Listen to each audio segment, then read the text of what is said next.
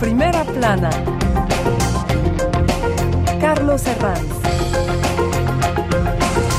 Bienvenidos en Primera Plana, un programa de Radio Francia Internacional y de France 24. Esta semana ponemos el fuego aquí en Francia. Ya saben, cambio de gobierno, nuevo primer ministro, el más joven de la historia de la Quinta República, la figura de Gabriel Attal ¿Y qué objetivos tiene Macron con todo ello? Vamos a analizarlo en esta mesa hoy con Rafael Prus, periodista político y editor del diario La Opinión. Bienvenido. ¿Qué tal? Feliz año a todos.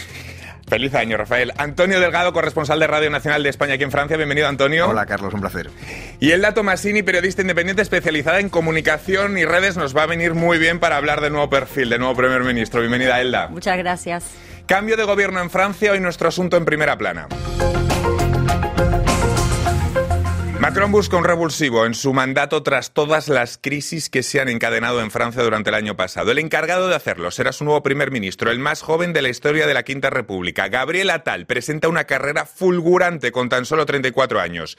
Para muchos es una especie de delfín de Macron. ¿Servirá como revulsivo ante el escenario de elecciones europeas de junio? Recuerden que para esos comicios la lista de la ultraderechista Le Pen está en cabeza y que los primeros movimientos para suceder a Macron en 2027 también comienzan a aparecer en un escenario con, con el horizonte de los Juegos Olímpicos. Repasemos lo que dice la prensa. El izquierdista L'Humanité califica a tal como el clon, Le Parisien, en tono más aséptico, Macron abre un nuevo capítulo.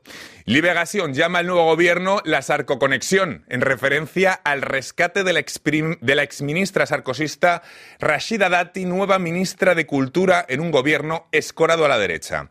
Le Monde explica las largas conversaciones que llevaron a Macron a privilegiar la elección de Atal en contra de lo que pensaban algunos de sus socios parlamentarios y habla en su editorial de riesgos de la elección de Atal para el presidente. Recogiendo Rafael I la editorial de Le Monde, Atal una apuesta arriesgada, ¿lo consideran una apuesta arriesgada esa elección? Eh, el riesgo era que em, lo más lógico parecía nombrar a ministros eh, de mayor importancia. Estoy pensando en Gerald Darmanin, el ministro de Interior, o Bruno Le Maire, por ejemplo, que lleva ya eh, seis años, un poco, poco más de seis años en el Ministerio de, Como de cargo Economía. de primer ministro, eran Claro. esos y- pesos pesados. pesos pesados que tienen ya una carrera más larga que la de Gabriel Attal y sobre todo por la juventud de que solo tiene, o sea, es eh, tiene 34 años, es, es bastante joven para ser eh, primer ministro, pero pues vemos que Macron ha optado por la sorpresa no, pero sorpresa a medias porque descarta los grandes nombres, los que lógicamente parecían eh, estar en, en buena fila para eh, llegar a ser eh, primer ministro.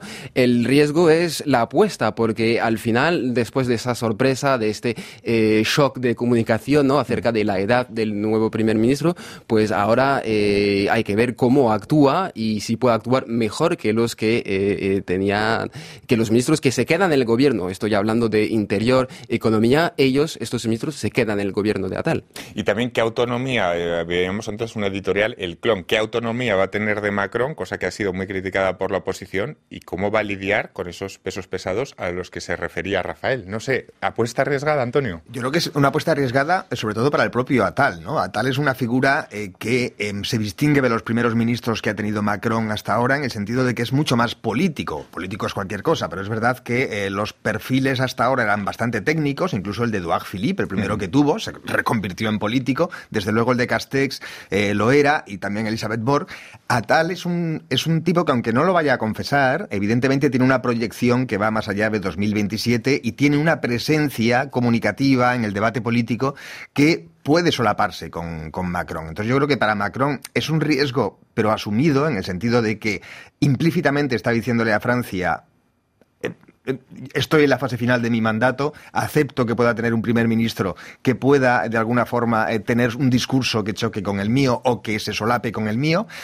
Para tal, el problema está en que esa, el puesto de primer ministro es muy complicado, porque depende del jefe, del presidente, y a la vez tiene que eh, enfrentarse a Francia, el, el corral de gallos que es el, el, gobierno, va a ser capaz de tener un perfil propio que deje de ser el, una copia, digamos, junior de Macron, va a ser capaz de proyectarse con peso propio. Es un gran reto, pero también es un político que muy prometedor, así que es muy interesante. Es una apuesta muy, muy interesante. Lo llaman como el, el primer, el primer primer ministro Twitch compatible, la que usted sabe mucho de este asunto, y TikTok compatible.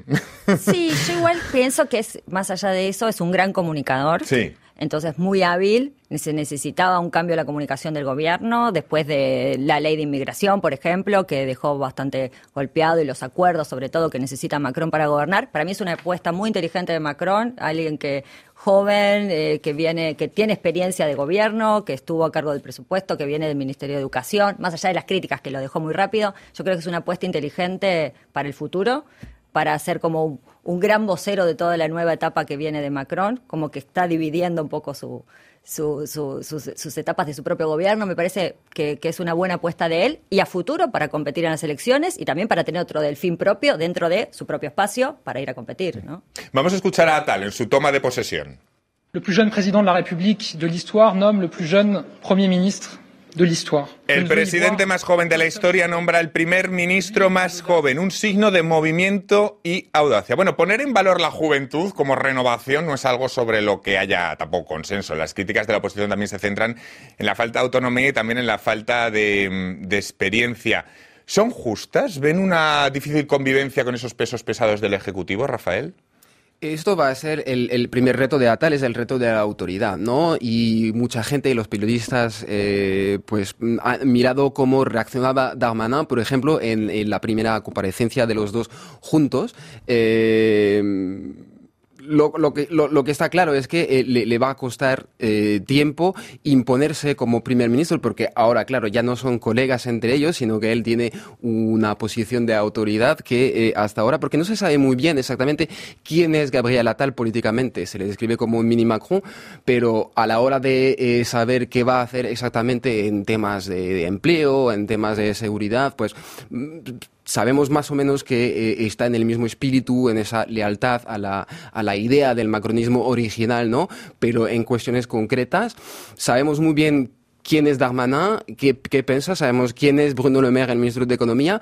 A tal es un poco enigmático en ese sentido de que sabemos que, claro, tiene la confianza del presidente, pero hasta qué punto va a imponer su propia marca. Y su ideología parece algo mucho más complicado de entrever, ¿no? Un gobierno que ya se ha desvelado en el que siguen los pesos pesados, como decía Rafael, Darmanin en Interior, Le Maire en Economía, Dupont Moretti en Justicia y como principal novedad, y tengo ya aquí sentada a mi compañera de la rúbrica de Cultura, María Carolina Piña. Buenas tardes, María Carolina. Hola, Carlos. Como principal novedad, la nueva ministra de Cultura, Rashida Dati, exministra de Sarkozy. Ha sorprendido mucho este nombramiento en el mundo de la cultura que ya ha reaccionado. Recordemos que está imputada desde 2021 por un caso de corrupción y que simboliza la cuestionada meritocracia de la derecha. ¿no? Una figura bastante polémica. ¿Cómo lo ha recibido en el mundo de la cultura? con mucha sorpresa es verdaderamente el nombramiento más sorpresivo de este nuevo gobierno por una razón muy simple y muy orgánica y es que el mundo de la cultura, el mundo de la creación, el mundo de las artes es tradicionalmente de izquierda y Rashida Es una figura emblemática del partido de derecha, tú lo decías muy bien, ministra de Justicia de Nicolás Sarkozy, muy cercana a esta figura también, al expresidente. Ella es, como Sarkozy, abogada de formación, así que no se le ve ningún vínculo eh, ni sensibilidad particular, no ha tenido en su currículum ningún logro en el mundo cultural, Rashida Dati. En cambio, y es, y es un cambio bastante radical con la que fue hasta eh, hace pocas horas la ministra de la Cultura, Rima Dubbalal, que se distinguió por llevar, por impulsar medidas culturales bastante emblemáticas, por ejemplo, el cheque cultura para los eh, jóvenes, aumentar el presupuesto para la cultura a nivel nacional, el, eh, impuesto sobre el streaming para financiar la industria musical, todo eso son los logros del antiguo mandato de, Rima Dubbalal. Rashida Dati no tiene en su currículum, como te decía esto, y por supuesto el mundo cultural ve en este nombramiento eh, la poca estima que quizás tenga Macron o Atal ante el sector eh, cultural. Esto no se lo van a perdonar. De hecho, tú lo decías, las respuestas del mundo cultural hasta ahora han sido bastante numerosas y bastante inmediatas al nombramiento de Rashida Dati. Eh, vamos a ver cómo, qué hace Le Monde, por ejemplo, el vespertino francés de referencia, decía que esto es una jugada política, es de Vox Populi que Rashida Dati su objetivo principal es llegar a la alcaldía de París, que ha estado durante muchos años en manos de los socialistas. Y que Macron necesita una etiqueta para. Anne Hidalgo es su principal enemiga en ese campo, así que quizás sean dos años para Rashida Dati en el Ministerio de la Cultura, Vamos a ver qué va a ser. Luego la carrera por París. Desde luego, para hacer un casting en el mundo de la cultura habría a gente mucho más sondeable, mucho más, a lo mejor preparado que Rashida y solo se pueden entender como un movimiento de estrategia política, Antonio. Yo creo que es evidente, ¿no? Que aquí lo importante no es la cartera que vaya a ejercer Rashida Dati, sino el hecho de que es Rashida Dati y que se pasa a las filas del macronismo. Y lo que viene a confirmar es una tendencia de fondo que el macronismo tiene casi desde el primer día. Recordemos que Macron, cuando llega al poder, eh, se presenta como un objeto político no identificado ni de izquierdas ni de derechas, la superación de los ejes, pero ha habido una tendencia, yo creo, coherente hacia acaparar el espacio político de la derecha. Y ahora la jugada es muy clara es totalmente coherente con eh, la agenda que eh, Macron tiene en esta segunda legislatura. Recordemos, reforma de las pensiones es una es una eh, iniciativa faro de la derecha, reforma de la ley de inmigración en clave también de derecha, y ahora un símbolo de la derecha que, que, que, absorbe el macronismo está claramente acogotando ¿no? a la oposición de derechas y asumiendo ese espacio. Un gabinete escorado a la derecha que combina firmeza con el primer ministro más joven, un buen comunicador ¿Es un casting leyendo la demoscopia? Es decir, ¿estamos ante que Macron está, ha remodelado, acoplando el perfil a cómo respira Francia y Francia pivota a la derecha y privilegia ciertos mensajes? Es decir, ¿se está remodelando un gobierno teniendo en cuenta los sondeos? Yo creo que ¿Es sí. sensación? Sí, un poco mm. he sabido las últimas encuestas de Ipsos que, mm. que Gabriel Attal es uno de los políticos franceses, el político francés más querido por los franceses. Eso no es un dato menor. Y el más valorado, sí, El más valorado, mm. sí, el más valorado. Entonces, ya eso lo, lo pone en, en, un lugar de mayor predisposición para la escucha. Es verdad lo que, lo que comentaba recién Antonio, el giro también que tiene el gobierno de Macron hacia la, hacia la derecha de escuchar ciertos reclamos y moverse pragmáticamente entre una y la otra para poder, para poder gobernar. Y un hombre joven como esa tal, dijimos que en su perfil, ¿no? Que, que es abiertamente homosexual. También, entonces, que, que eso, bueno, no es que sea lo principal, está, hmm. está bien, pero se va moviendo entre una cosa y la otra y teniendo en cuenta que sus contrincantes en la derecha tienen una figura también, ¿no? Joven. Jordan Bardella, 28 años, todavía más joven. Exactamente. Entonces, a eso hay que responderle con algo. Nosotros también tenemos una figura joven, prometedora y que tiene experiencia. Me parece que ahí viene la disputa también comunicacional. El otro tiene un millón de y hablábamos de TikTok, tiene un millón de seguidores y, y a tal no. A tal es un político más tradicional en eso, su comunicación, ¿no? pero creo que, es muy querido a pesar de no tener esta cosa que es más propia de las derechas, de ser tan buenos comunicando en redes. Mm. Luego vamos a hablar, seguir hablando de este tema, también de la, de la aritmética parlamentaria que se encuentra detrás también de todas las dificultades que está atravesando este segundo mandato mm, de Macron. Lo vamos a hacer y también del postmacronismo, de la carrera por 2027. A vuelta de pausa hasta ahora.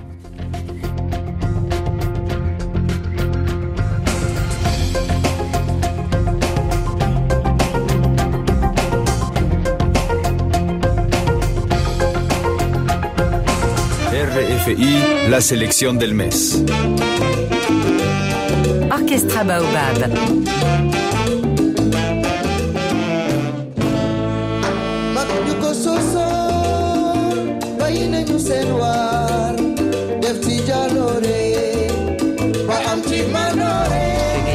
olhos para o meu amor. Gabriel da Rosa. Cheirinho gostosinho do jeitinho que eu gosto, amor.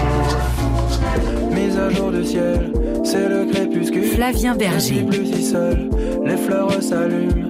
J'adopte un verre luisant, calé sur ma chemise. J'ai pas de lumière, petite bêtise. J'accélère. Nous allons pardonner. Ticket Jaffa Coli. Mais jamais oublier. Et Tix de Hawthorne. Nous allons pardonner. Mais jamais oublier. RFI. Seguimos aquí en primera plana esta semana analizando los cambios en el gobierno de Francia, la figura del nuevo primer ministro Gabriel Attal. Lo hacemos eh, con mis compañeras, con mis compañeros Elda Tomasini, eh, Rafael Prus del diario La Opinión y Antonio Delgado, corresponsal de Radio Nacional de España en Francia. Attal necesitará de cintura política para llegar a pactos y no tener que tirar de decreto. Su antecesora, recordemos, Elizabeth Borr, lo hizo hasta en 23 ocasiones. De nuevo la fragilidad parlamentaria que no sé si va a seguir marcando Rafael este segundo quinquenio de Macron es el, el gran problema que tiene Macron, ¿no? Para articular sus reformas. Es el gran, pro- el gran problema perdón, de Macron y un problema que Elizabeth Bond no supo No supo. solucionar y eso le costó, no es la única explicación, pero es la mayor explicación Sí. que le costó su, su eh, carrera de primer ministra, que digamos, porque eh, al final sabemos que desde el año pasado, eh, desde el 22, perdón, Macron no tiene mayoría parlamentaria absoluta, que la tiene mayoría relativa, entonces Bon estuvo un año, un año y medio buscando acuerdos con la derecha y pues sin mucho éxito, que digamos, y ahora pues la situación es la misma y Atal eh, va a tener el mismo problema. Ahora bien, esa ofensiva hacia la derecha que hemos, de la que hemos hablado, esa tortura que Macron le inflige a la derecha desde hace años, va a tener repercusiones en el Parlamento porque hemos visto que con el proyecto de ley sobre inmigración sí se logró un acuerdo con la derecha por primera vez desde eh, el principio del segundo ma- mandato de- de Macron. Va a ser mm, a tal un eh, mejor interlocutor con la derecha. Hemos visto que Rashida Dati, eh, que hace hacía mm, un par de años decía que el macronismo eran traidores de derecha y traidores de izquierda. Ahora está en el gobierno y, eh, su partido eh, eh, ya no es miembro del, del Partido Conservador. Son muchas eh, preguntas, y, pero la, verdad es que nadie le va a facilitar la, cosa. O sea, la partida va a ser difícil y, y- y- a tal, incluso siendo el, eh, primer ministro más joven de la Quinta República, la va a tener difícil. Es que tenemos estos dos escenarios que explican esa nominación de Gabriel Attal, que es de un perfil más político, como decía Antonio, que los anteriores más tecnócratas, especialmente Elizabeth Borg. La explicación del pasado, todas las crisis eh, en bucle derivadas de esa fragilidad parlamentaria y el horizonte de elecciones europeas con una lista de Bardella que le saca creo que unos 10 puntos de ventaja. Esos dos escenarios de pasado y futuro, esos dos escenarios de fragilidad parlamentaria y de elecciones son los que explican ese perfil más político, entendemos, ¿no, Antonio? Yo creo que sí, junto con otro dato que no hay que olvidar, y es que Macron está en su segunda legislatura, no se puede volver a presentar, y en 2027 está muy lejos, queda mucho tiempo, pero es evidente que eh, estos son movimientos que van a tener proyección sobre el futuro, sobre el postmacronismo. Para mí es, es un dato también muy importante. Sobre la eh, fragilidad parlamentaria, el hecho de que no tenga mayoría absoluta Macron, yo creo que ahora va a ser todavía más complicado que haya una alianza, por lo menos estable, con los republicanos. ¿Por qué? Por una cuestión de incentivos. Como decimos, el gobierno nuevo de, de Macron es de alguna forma una ofensiva para acaparar el espacio político del centro-derecha. Eh, si los republicanos y el partido de oposición de centro-derecha, de donde procede la traidora eh, Rashida Dati, eh, quiere sobrevivir políticamente, es evidente que no puede entrar en un juego de alianza estable con el macronismo. Entonces el problema va a ser el mismo. Puede ser que puntualmente, como ha ocurrido con la ley de inmigración, se acabe alcanzando algún acuerdo, pero si no, yo creo que, eh, por ejemplo, los presupuestos, a mí me da la sensación de que el gobierno Macron va a tener que seguir gobernando a golpe de, de decreto de 49.3. Elda. Sí, pienso que es uno de los grandes desafíos, las elecciones eh, europeas, el Mm. primer gran desafío que va a tener eh, Atal, ¿no? A ver cómo, cómo puede influir en eso y, y- y si verdaderamente su liderazgo, que bien tie- tiene que imponer aún dentro incluso de, de- de su propio espacio, eh, tiene alguna influencia concreta, real en eh, las elecciones del pueblo Y francés. hace frente a Bardella, ¿no? Ese perfil que este que haya- está llamando tanto la atención de cara a esas europeas y ese cartel que te está vendiendo también la, la ultraderecha francesa, ¿no? Un perfil bastante atractivo, ¿no? Sí, sí, sí, sigue la línea de, de lo que viene este resurgimiento de la derecha con figuras más jóvenes, con mucho más llegada, con otra especie de lenguaje, aunque las ideas siguen siendo las mismas. Pero bueno, está, es eso, había que buscar un contrincante que pueda estar a la altura de las circunstancias de discutir eso. ¿Qué mensaje creen que manda Macron con la designación de Atal respecto a su futuro y respecto a 2027, respecto a su sucesión? Pues ¿Qué- sí. Porque hay, habrá mensajes, vamos a ver, es claro que dentro del gobierno hay gente que no se lo ha tomado bien. Hay pesos pesados que en esas escaramuzas de definir la situación hacia 2027, y podemos poner nombres, Darmanin o Bruno Le Maire, no ha caído bien el nombre de Atal. Bueno, no ha caído bien, Pero al sobre tiempo todo... se mantienen, Macron los mantiene. Es decir, es complicado a veces tener todo el puzzle completo, ¿no? De lo que de lo que tiene un presidente en la cabeza, ¿no? Bueno, da la impresión de que Macron está jugando un poco con sus ministros y como decía eh, Antonio, de todas maneras no se va a poder presentar, así que él tiene las llaves del, del postmacronismo, pero no tiene todas las llaves porque él no va a ser protagonista en esa etapa del 2027. Claro, Le, eh, Le Maire, Darmanin tenían legitimidad, tenía la carrera política, tenía la confianza, la lealtad para llegar a ser primer ministro. Pero es una buena posición ser primer ministro para ser candidato a la presidencia en 2027.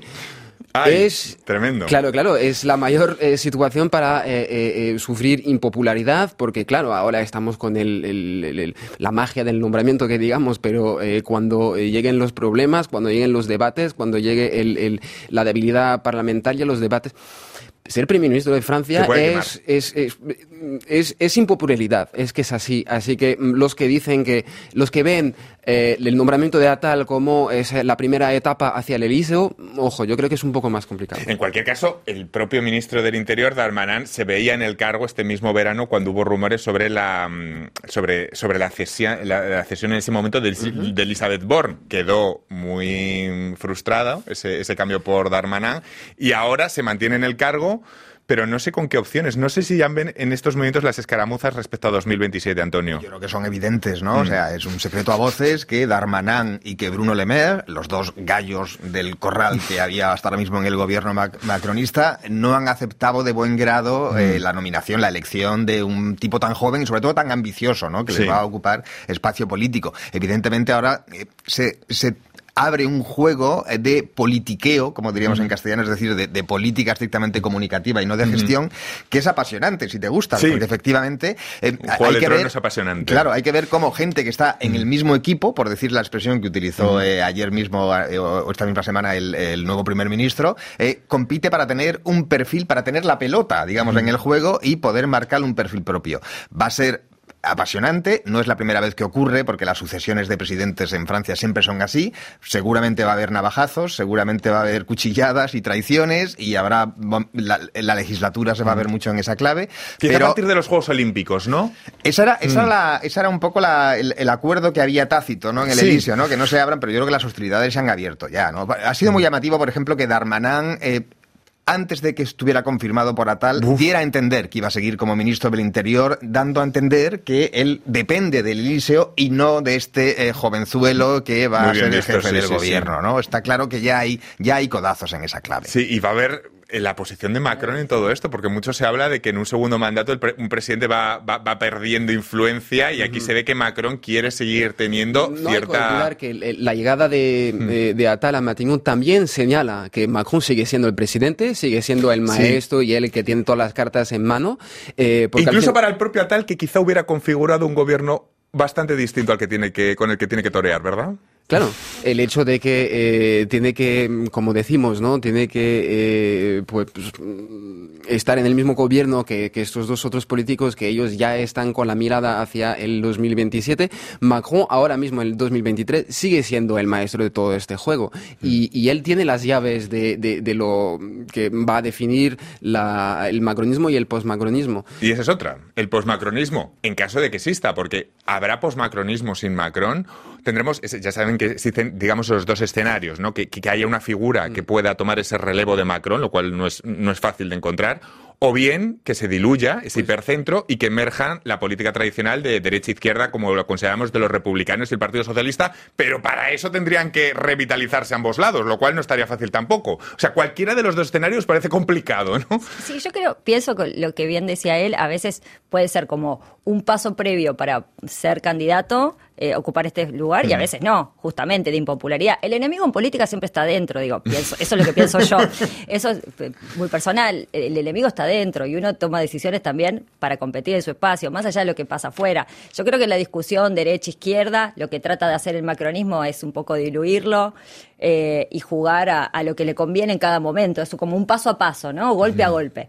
Eh, entonces, en ese sentido, eh, obviamente es una decisión estratégica, pero también a ver cuál va a ser el candidato que va a seguir si, para que exista un postmacronismo, cuál va a ser el candidato que se va a imponer, a quiénes voy a hacer jugar. Y yo sigo teniendo un poco las llaves. Sí. Por ahora, igual, por ahora. Por pero creo que eso le va a hacer, le conviene a tal. Porque Mm. muchos errores se los van a facturar a Macron. Antonio. Yo lo que pasa es que creo que el eje izquierda-derecha sí que está presente en la política francesa. Lo que Mm. pasa es que Macron mantiene un discurso de ambigüedad y a la vez, insisto, da señales de que él es el nuevo centro-derecha. Un centro-derecha eh, liberal, un centro-derecha al que no le importa tener, si quieres se puede comentar, un primer ministro abiertamente Sí. homosexual, pero eh, un centro-derecha a fin de cuentas en muchas señales. Y entonces por eso el- la relación con los republicanos, con lo que era el centro-derecha, va a ser tan complicada porque es un espacio que Macron ha acaparado. Sí, sí. O ese aspecto que comentaba precisamente Antonio. Eh, la prensa internacional ha subrayado que Atal es el primer ministro abiertamente gay. De esto hay un debate entre periodistas y gente que, que nos ve de, de decir hasta qué punto hay que nombrarlo, hasta qué punto este dato forma parte de una información relevante de su perfil o no. ¿Qué claves periodísticas rápidamente podríamos aportar sobre este aspecto de la vida personal, de cuándo es y cuándo no es relevante decir que el primer ministro de Francia es abiertamente gay? Porque hay de todo tipo de enfoques, Rafael. Esto es una opinión personal, Sí. pero hasta que él mismo eh, lo convierta en un tema de debate, hasta que él mismo lo mencione y, y- y- y- y piense que pues mm, hay que hablar de ello de manera... Pero él lo ha dicho eh, abiertamente, ¿eh? Claro, claro, pero hasta ahora, o sea, eh, el problema para mí, eso es una opinión personal, es que no, no veo la revelancia, la revelancia, perdón, con, con la política. O sea, o sea, hasta ahora, como él no... eh, No es militante. no es militante y, y hasta ahora no ha hablado de su homosexualidad en términos políticos, que lo podría hacer, Claro. pero es una decisión personal Lo que, va- le pertenece. Lo que va- no es militante, pero quizá otros militantes han permitido que esta situación se, se pueda producir, ¿no? Antonio. Sí, para mí hay un dato, eh, también es una opinión personal, pero yo creo que es sociológica y políticamente importante y es el hecho de que haya un jefe de gobierno en Francia, como lo ha habido en otros países europeos, porque Sí. no es el primero en Europa, que sea homosexual, que lo reconozca cuando le preguntan, sin hacer de ello un elemento político y que el- la gran mayoría de la sociedad se lo tome con normalidad, como, no- debe de ser y, y- y ya está, ¿no? Entonces yo creo que eso lo que indica es el cambio que ha habido de mentalidad de un tiempo a esta parte en Europa, al menos, ¿no? Elda. En definitiva va, va a tener que ver con las políticas que él lleve adelante y las y lo que impulse y lo que más allá de su decisión personal de contarlo o no contarlo, como muchas veces cuando llega una mujer al poder no quiere decir porque porque llega una mujer feminista. al poder sea feminista, digo, en este caso es lo mismo, ¿no? Depende de la agenda y las decisiones de políticas públicas que él impulse y si él quiere tomar ponerse como portavoz también de llevar esa bandera. Me parece que él lo hace desde un lugar mucho más discreto personal. Aséptico, sí. Sí. Muchísimas gracias, ya ven. Había mucho que comentar sobre estos cambios de gobierno y en la nueva figura de Gabriel Altal al, frente- al frente del gobierno. A partir de aquí, bueno, pues toda la lucha de sucesión y de Juego de Tronos de cara a 2027 y ese horizonte de los Juegos Olímpicos y antes de ello la cita de las europeas en junio. Lo hablaremos aquí en primera plana en próximas ediciones. Muchas gracias, compañeros, y a todos ustedes hasta la próxima semana. Gracias.